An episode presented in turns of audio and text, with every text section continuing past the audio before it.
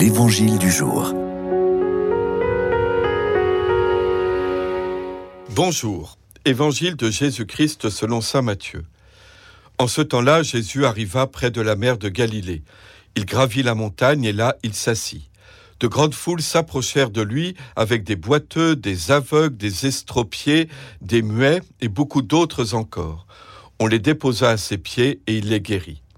Alors la foule était dans l'admiration en voyant des muets qui parlaient, des estropiés rétablis, des boiteux qui marchaient, des aveugles qui voyaient, et ils rendirent gloire au Dieu d'Israël.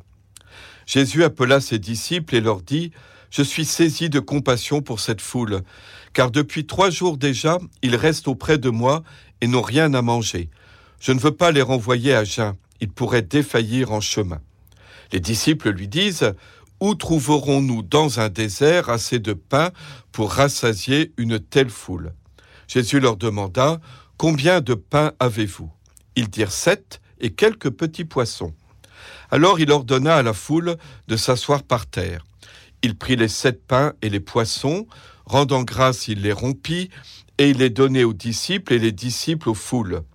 Tous mangèrent et furent rassasiés. On ramassa les morceaux qui restaient, cela faisait sept corbeilles pleines. Frères et sœurs, les miracles que Jésus accomplit sont des signes qu'il faut savoir déchiffrer. Leur clé de lecture se trouve dans l'Ancien Testament. Où est-il question d'aveugles qui voient, de sourds qui entendent, de boiteux qui bondissent, de muets qui crient de joie? Eh bien, au chapitre 35 du livre d'Isaïe, versets 5 et 6. Le prophète annonce le retour des exilés à Jérusalem. Il les voit revenir dans un cortège triomphal par une voie sacrée toute droite, ouverte exprès par Dieu dans le désert. Cette prophétie, nous dit l'Évangile, est pleinement accomplie en Jésus.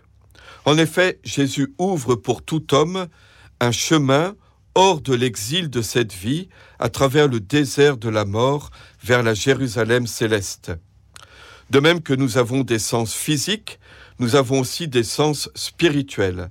Grâce à eux, nous devrions percevoir les réalités spirituelles. Mais ces sens sont bouchés. Et le Christ les ouvre. Il guérit notre cécité spirituelle, il nous donne de reconnaître l'action de Dieu, il guérit notre surdité spirituelle, il nous donne d'entendre la parole de Dieu. Alors notre langue se délie, nous proclamons les merveilles de Dieu, nos entraves tombent, nous marchons librement, joyeusement à la suite du Christ. Peut-être pourrions-nous aujourd'hui nous exercer à davantage prêter attention à ceux qui nous entourent, à mieux les voir, à mieux les écouter.